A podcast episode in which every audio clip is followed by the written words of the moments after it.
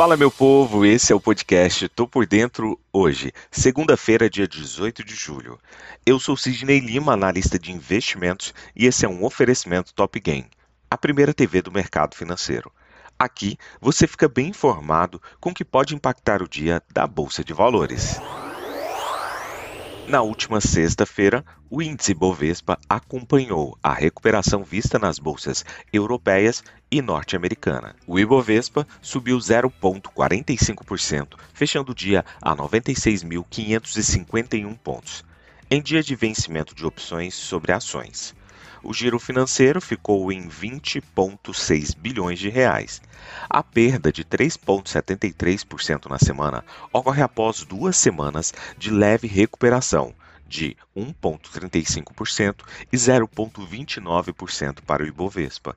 Em julho, ele cede 2,02% e no ano acaba caindo 7,89%. Nos Estados Unidos, as ações fecharam em alta acentuada nesta sexta-feira e encerraram vários dias de liquidação com uma retomada impulsionada por balanços corporativos otimistas, fortes dados econômicos e menos preocupações com o aumento da taxa de juros pelo Banco Central norte-americano acima do esperado. O índice S&P 500 fechou em uma alta de 1,92%, o Dow Jones subiu 2,15% e o índice da tecnologia, o famoso Nasdaq, acabou fechando em alta de 1,79%. Os três principais índices acionários do mercado norte-americano registraram ganhos sólidos, com o índice S&P 500 para o setor financeiro na liderança depois que o balanço do Citigroup superou as previsões. Isso reverteu os efeitos da liquidação da quinta-feira, ditada pela orientação pelo caminho pessimista dada pelos bancos rivais JP Morgan e Morgan Stanley. O S&P 500 e o Dow Jones puseram fim à sequência de cinco dias de perdas e, junto com o Nasdaq, acumularam um recuo semanal. Vale ficar atentos, pois ainda estamos em uma linha de tendência de baixa, e uma nova tendência, obviamente, não se faz em um único dia.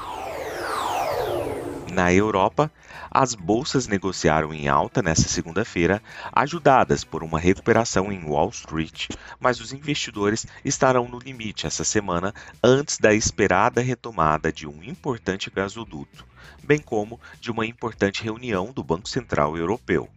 O DAX na Alemanha, o principal índice por lá, foi negociado 0,7% mais alto. O CAC 40 na França subiu 0,7% e o FTSE 100 do Reino Unido acabou subindo 1,1%. Os principais índices europeus acumularam ganhos nesta sexta-feira, ajudados em particular pelos fortes ganhos em Wall Street, com o Blue Chip Dow Jones ganhando mais de 2,2%, com os investidores apostando que o Federal Reserve será menos agressivo em sua próxima reunião do que se temia anteriormente. No entanto, esses ganhos podem ser mais difíceis de obter à medida que a semana avança com a reunião do Banco Central Europeu na quinta-feira. Espera-se que esta reunião veja o banco aumentar as taxas pela primeira vez em uma década, enquanto tenta conter a inflação crescente, cuja última ilustração deve ser divulgada na terça-feira com os números do IPC da zona do euro para junho. Além da decisão sobre a taxa de juros e da coletiva de imprensa da presidente do Banco Central Europeu, Christine Lagarde, espera-se que a reunião esclareça a nova ferramenta do bloco para evitar que os rendimentos dos títulos dos países subam muito.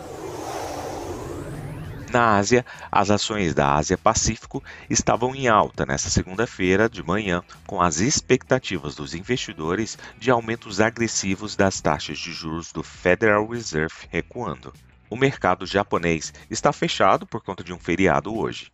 O aumento de casos de Covid-19, bloqueios e problemas no setor imobiliário continuam sendo por lá os ventos contrários para a recuperação econômica na China. O presidente do Banco Central disse que a autoridade monetária intensificará a implementação de uma nova política monetária prudente. As ações por lá também foram impulsionadas por dados que mostram que as principais vendas no varejo dos Estados Unidos subiram 1% mês a mês em junho.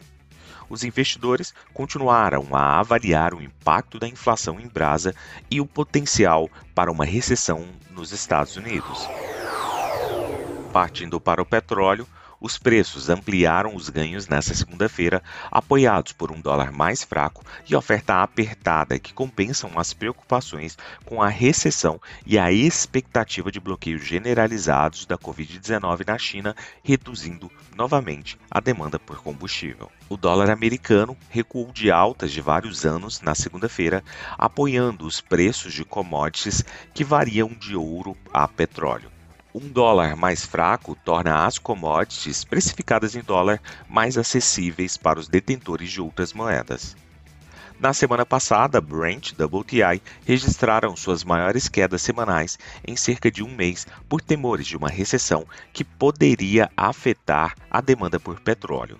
Os exercícios também de testes em massa de Covid-19 continuaram em partes da China esta semana, aumentando as preocupações com a demanda de petróleo no segundo maior consumidor de petróleo do mundo. Na agenda econômica de hoje, às 7 horas e 50 minutos, previsão de divulgação de dados relacionados à inflação aqui no Brasil. Às 8 horas e 30 minutos, previsão da divulgação do Boletim Focus. Partindo para as cotações, agora que são 7 horas e 37 minutos do dia 18 de julho de 2022, temos trio norte-americano navegando em terreno positivo, com Dow Jones a 0,84% de alta, S&P 500 subindo 0,94% e Nasdaq Bolsa da Tecnologia com uma alta de 1,13%. A Alemanha, através do índice DAX, sinaliza um movimento de alta de 1,28%, puxando no geral todos os pares, os países ali da Europa, também para o terreno positivo. O índice VIX, principal sinalizador de temor do mercado norte-americano, cai 0,49%. Partindo para as commodities, petróleo WTI sobe 2,14% e o petróleo Brent com uma alta de 2,33%. Continuando em commodities, do outro lado do mundo, temos o minério de ferro, que hoje sobe 2,18%. Vou ficando por aqui. Não esqueça de nos seguir aqui nesse podcast. É só ir lá e clicar no botão seguir. Valeu, tchau, fui!